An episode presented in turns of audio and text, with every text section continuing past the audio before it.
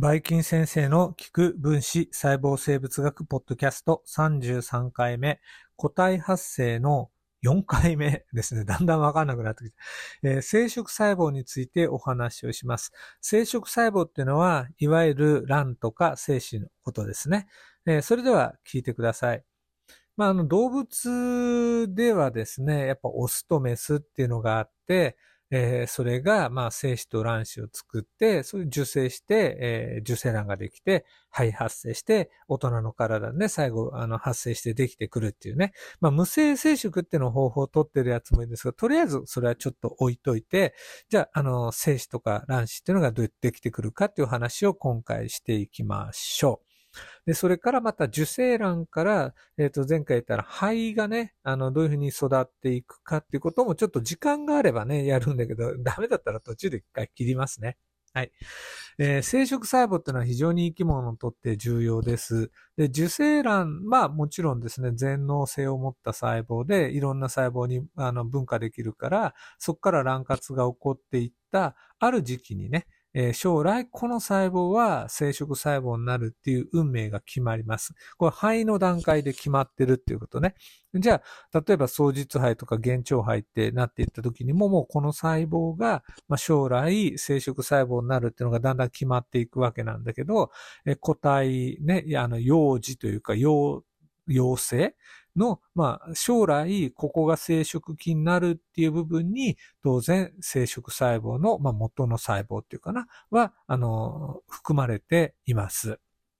ではですね、まあ、あの、人、あの、哺乳類に関して精子や卵子の出来方について、これ、ここはですね、さすがにあの、薬学部の国家試験とかでも出てくることがあるんで、お話をしていきましょう。前にもちょっとね、遺伝子の修復のところとかでもお話したかもしれないんですが、まずですね、あの、肺発生の段階で、えっ、ー、と、資源生殖細胞という将来生殖細胞の元になる細胞がもうできています。で、さらに、こう、まあ、男女でちょっと別なんですが、いずれも赤ちゃんね、お母さんのお腹の中にいるときに、女性なら卵巣、男性なら精巣がもうできてますね。うん。じゃあ、女性の方から行きますと、その卵巣の中に生殖母細胞っていうのがあって、で、それ体細胞分裂で増えていくんですね。で、さらにそこから卵原細胞っていうのが出来上がってきます。で、赤ちゃんとして生まれてくる、まあ、前後の頃の、あの、要するに卵巣の中で、原数分裂が始まって、原数分裂の一次分裂っていう途中で止まります。で、この段階の細胞のことを一次乱母細胞と言います。で、思春期、要するに生殖可能な年齢になるまで、もうこの状態で待機しています。で、思春期になった時ね、つまり、あの、生殖可能な年齢になった時に、だいたい一月に1個、左右どちらかの、あの、卵巣の、二つ卵巣ありますからね、左右どちらかの卵巣の方で、一個だけ一次卵母細胞が原数分裂を再開して、二次卵母細胞ができます。で、そこから、えー、包状卵胞っていう状態になって、排卵されます。で、排卵された卵が、これはあの子宮から伸びている油卵管、あの、っていうね、管ですね。そちらの方に取り込まれます。で、もし、その卵巣と、えっ、ー、と、油卵管の、あの、接触部分っていうか、連結部分あたりね、これ、あの、卵管、あの、膨大部っていう部分があるんですけど、そこで精子と出会うと、えー、二次卵母細胞が、最終的な、あの、原数分裂ね。つまり、あの、2回目の第2原数分裂っていうのを完了して、えー、卵子の核ができます。で、その卵子の核と、えー、やってきた精子の核が融合して、初めて受精卵ができるんです。これどこでっていうと、油卵管の中で起こってる現象なんですね。で、まだ子宮に到達してません。で、受精卵は子宮の方を目指して移動しながら、最初の細胞分裂で卵活をして、で、二つ、さらに四つっていうふうに卵活を繰り返していきながら、胞肺、胚盤胞っていう状態になったところぐらいで、子宮に到達して、子宮内膜に潜り込んでいって、胎盤ができます。うん。一気に言えた。じゃあ、えっ、と、男性の精子の方はっていうと、精巣の中でね、えっ、と、生殖母細胞っていうのがあって、それが体細胞分裂を繰り返していくことができますね。で、さらに制限細胞ができます。で、この制限細胞も体細胞分裂できますよね。じゃあ、一部が原数分裂をして、一時生母細胞ができます。あ、これ、あの、生殖年齢になってからね、あの、制限細胞から原数分裂が始まって、一次生母細胞、それから引き続いてね、二次、あの、原数分裂2回目があって、二次生母細胞ができて、二次生母細胞が成熟すると、性細胞、そして成熟精子となって、体外に、あの、必要な時にね、放出されます。まあ、基本的にはあの子宮の中にね、あの放出して受精卵を作る目的で、えどんどん子宮の中からあの遊卵管を、えっと泳いでいって、卵巣の近くにいる、えっとさっき言ったね、あの排卵された二次卵母細胞と出会おうとするわけなんですね。まあ、ここまでいいかな。はい。えっと、今ね、あの、すごいさらっと言ったんだけど、とにかく、あの、薬学の国家試験で出る可能性があるとしたら、あの、卵って、あの、どの状態で排卵されるの？で、どこで、どういう状態の時に受精するの？で、受精した後、で、どういう状態で着床すんの？って、このあたりのことをね、今私説明したつもりなんで、まあ、もしかしたら国家試験に出るとしたらそこかなという気がします。で、受精のところでちょっと遺伝子的な話をしなきゃいけないんで詳しく言いますと、じゃあ、あの、二次卵母細胞、今ね、あの、排卵されたタイミングです。で、そこに精子がやってきたとしましょう。二次卵母細胞の中にはミトコンドリアが入っています。えっ、ー、と、じゃあ精子の方はっていうとね、精子も1個ミトコンドリア持ってるんですね。でも精子っていうのは卵と比べてすっごくちっちゃいんですね。で、その頭部っていうところに核があって、まあ、男性に由来する遺伝子のセットが1つ分あります。では、あの、ラッキーな、あの、精子がね、一個だけ、この二次卵母細胞の中に入っていくことができるんですね。で、その刺激をもとに、二次卵母細胞は原数分裂の2回目っていうのを再開完了して、えっ、ー、と、卵の、卵子の核と、それから第二極体に分かれます。染色体がね。で、第二極体はもう、まあ、ちっちゃい細胞になって、もうそれ以上何にも必要がないんですけど、えー、入ってきた精子の核と卵子の核が融合して受精卵ができます。で、この時ちょっと注意なんですが、精子のミトコンドリアは受精卵の中に入れません。だから、えー、この後ですね、受精卵が体細胞して増えていった細胞のすべては、ミトコンドリアがね、あの、もともと卵にあったミトコンドリアなんです。つまり、お母さんが持っていたミトコンドリアがそっくりそのまま赤ちゃんに、これ男女の区別もありませんね。遺伝していくんです。じゃあ、精子の方についてたミトコンドリアはっていうと、体外で脱落します。まあなんかもしかしたらね、ミトコンドリアっていうのは、まあ、遠い昔、えっ、ー、と、強制進化で、あの、動物の細胞の中入ってきたって言われてんだけど、で、それがお父さんとお母さんのが混ざっちゃいけないなんか理由があって、それで、えー、精子の方のミトコンドリアは入らない仕組みができてるのかも、かも、かもしれないですね。この辺よくわからないですね。はい。で、とりあえず、まあ今これで受精卵ができました。はい。あの、卵管をどんどんどんどん通っていきながら卵活を繰り返していきます。で、そして、えっ、ー、と、どんどんどんどんね、あの、子宮の方に到達、えっ、ー、と、した時にっていうのは、まあ、胚盤法にもうなってると。えっ、ー、と、包胚ね、になってると。で、それで着床していきました。だいたい日数的に考えていきますと、えっ、と、4日目ぐらいに、双日杯という段階で、まだ、あの、油卵管をね、卵管を、あの、動いてるわけですね。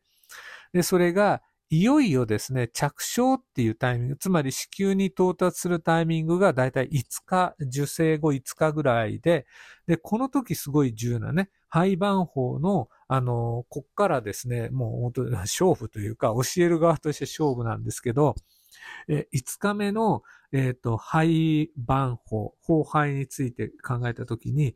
外側を覆う細胞の層っていうのがあります。で、これを栄養画層と言いまして、将来胎盤になる細胞なんです。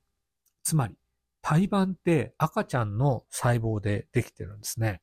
まあ、あの、そこにお母さんのね、あの、何か由来するものが、血管とかそういうのが伸びてきてっていうのは子宮内膜上であるんですけど、それはちょっととりあえず置いといて、えー、胎盤っていうのは赤ちゃんの細胞。うん。で、次、その栄養画像に包まれた部分に内部細胞界、えー、肺結節と呼ばれる細胞の塊があります。実際赤ちゃんになるのはこの細胞の塊なんですね。で、この細胞こそが、えー、肺性幹細胞、エンブリオニックステムセル ES 細胞と言いまして、理屈の上ではね、これ一個一個バラバラにしても、それぞれが一つの個体を作る能力、全能性と言います。すべての細胞、体をね、構成するすべての種類の細胞に分化する能力を持ってるんですね。で、次、あの、翌日、受精6日後になりますと、この内部細胞界の細胞が2つの種類に分かれていきます。で、1つは、えー、胚盤胞の中で平面的円盤状に集まります。で、残りが、あの、その下側っていうかな、えっ、と、胚盤胞の半球を埋めるように、あの、集まってきます。で、ここからですね、肺葉を作っていく、まあ、変化が起こるんですね。で、難しいのは、ウニとかだったら、えっと、まあ、ボールみたいな形をした胞肺から、原腸肺に変わっていくんですけど、哺乳類の場合はこの円盤状の、なんていうのかな、外肺葉の元って言ったらいいかね、そこから、えー、現腸貫入に似たような現象が起こって肺葉ができてきます。まあ、この円盤をね、ちょっとまたイメージしてほしいんですが、お皿でも何でもいいですよ。そこに一本の線を書いてみてください。中心部分になるよね。一本の線。で、この一本の線に向けて、えー、中心部分に向けて細胞がどんどんどんどん集まってきて、まあ、お皿で言うとお皿の下の方に潜り込んでいくというふうに思ってください。このお皿を構成している細胞の層を、えー、原子外肺葉と言います。で、そしてそこから細胞が下の方に潜り込んできて、また新しいね、お皿の下にもう一枚お皿みたいな形で細胞の層を作っていきます。で、これがですね、原子内肺葉になります。あ、まあ、内肺葉になります。で、さらにですね、これで外肺葉内肺葉ができた後、まだまだですね、そのお皿の中心部の線引いたところに向けて細胞が集まってきて、えっ、ー、と、内肺葉の、あの、間にですね、細胞を、まあ、なんか、どんどんどんどん入れていきます。で、これが中肺葉になります。そう。あの、本当にね、えっ、ー、と、今言ったあの線みたいなとこね、中に向けて細胞があの潜り込んでいく線のことを原状と言います。原っぱの腹に1条2条の状と言います。で、これがいわゆる、まあ、ウニとかの場合は原光と呼ばれる部分ですね。で、それからお皿の真ん中の方に一本の、ま、あの、まっすぐい線を引いた、この線が前後軸になります。うん。で、一応ですね、もうこんなん口で言うのが絶対ナンセンスなんですが、今ですね、えー、内肺葉、外肺葉、中肺葉ができました。できた時点を、もうこれ平面的に3枚のお皿が並んでいるような感じなんですけど、原長肺と言います。で、この3枚のお皿がまたさらにね、外側の、まあ、層で、あの、包まれてるっていうような感覚です。もうこれちょっと絵を見てもらうしかないんだけど、で、そして、えー、この次の変化として、もともとね、さっきあの、外肺葉の元になる円盤のとこに、まあ一本真ん中にね、線を引いてもらってるんですが、この線の今度は、半、あの、外に向かって、円盤の縁の方に向かって、どんどんどんどんこう外肺葉と中肺葉が、えー、伸びていって、えー、外肺葉と中肺葉が伸びていって、内肺葉を包んでいきます。で、内肺葉、ぺったんこの平面みたいだったものが、あの、両端から押されていって、どんどん管のような形になっていって、で、最終的に外肺葉と中肺葉が、えっと、その、円盤のね、線の反対側で合体するんですね。すると内肺葉は筒状の構造になります。体の前後軸に従って筒状構造になって、ね。で、それを取り囲む中肺葉の層と、さらにそれを包む外肺葉の層ができてきます。で、それからね、あの、さっき言い忘れたんだけど、原腸肺の時の中肺葉で体の前後を貫く形の、まあの、一個の構造体ができます。棒のような構造体。これを脊索と言います。で、脊椎動物の祖先とかね、ナメクジュウとかっていうのが今生きてるやつ近いんだけど、それは脊索動物と言われるもので、え中肺葉に体の前後を、まあ、貫くような棒のような構造があるんです。ただ、あの、人とかの場合はこれも発生の段階で消えてしまいます。そして、えー、幻聴肺が、あの、どんどんどんどん、さっき言ったよね、えっ、と、体の前後、消化管を作るような、あの、構造変化をしていくときに、外肺葉の一部が、えー、現状の方向に向かって、やっぱりね、こう、どんどんどんどん集まってくるんですね。で、その集まった部分が、中肺葉に向けて潜り込んでいって、管のような構造を作ります。で完全に中肺葉の中に一本の外肺葉の細胞に由来する管が体の前後軸に従ってできます。これを神経管と言います。つまり、こういう神経管が完成した肺のことを神経肺と呼んでるんですね。まあこれなかなかね、自分で勉強するの難しいと思う。私も言っててなんかおかしいなって説明が思うから。で、薬学の国家試験っていうのはすごくまあこれ批判になるけどつまんなくて、じゃあ体のどの部分が外肺葉ですか中肺葉ですか内肺葉に由来しますかっていう問題が出てきて、でも必ずね、なんとなくみんな知ってるのは、体の外から見えるところが外肺葉、え消化管の、あの、ですね食べ物とか飲み、水とか、あるいは、あの、呼吸器の空気の当たるところが内肺葉。で、それ、あの、包まれたところ、外肺葉と内肺葉の間が中肺葉って覚えてる。で、ここで一個の落とし穴がある。じゃあ、神経ってまあ脳ってどうだろうって考えたときに、あ、これ外から見えないし、あの、呼吸器でも消化器でもないから、中肺葉って選ぶとブブーってなるんですね。ここがもうポイントなんです。ここさえ押さえとけば国家試験怖くないですね。えっと、外肺葉っていうのは基本的に個体の外側を覆う層。で、それから、あの、引っ掛けのところが神経なんですね。まあ、脳とか脊髄とか神経っていうのは、外肺葉に由来する細胞です。で、ちょっと難しいのは、目のところね、水晶体、角膜、眼泡、網膜っていうのも外肺葉に由来します。その他は、まあ、表皮が外肺葉に由来します。じゃあ次ね、内肺葉は何かっていうと、これはあの、まあ、口から肛門までをね、こうずっと連なっている消化管。で、これ、あの、要するにな飲み物とか食べ物がそこ通過していくっていうことで、外界と直接つながっている、まあ、内側の細胞の層です。で、さらにですね、呼吸器、肺とかも外から空気が出入りするよね。ここも内肺葉でできています。じゃあ、中肺葉、これちょっと難しいんですね。ここ聞かれると困るんですけど、えー、中肺葉っていうのは、体の外ね、外肺葉と体の内側、内肺葉の間にできた細胞の層で、まあ、筋肉、骨格、それから心臓、血管、腎臓っていうのはね、まあ、腎臓っていうのはま血液に関係するからイメージしやすいと思うんだけど、そういうのが中肺葉です。特に高等動物で発達してる。で、難しい、引っ掛けで出てくるとしたら神秘ですね。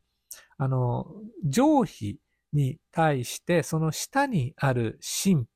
あ、表皮ね。表皮の下にある神秘っていうのは、これは外肺葉でなく、え筋肉と同じように中肺葉なんです。それからさっき言わせたけど、えー、難しいのがね、膀胱とか肝臓とか膵臓っていうのがどっちだろうってなるでしょう。で、これはもう覚えておくしかないね。内肺葉です。はい。以上ね。あの、ここまで聞いてくれてありがとうございます。バイバイキーンパ。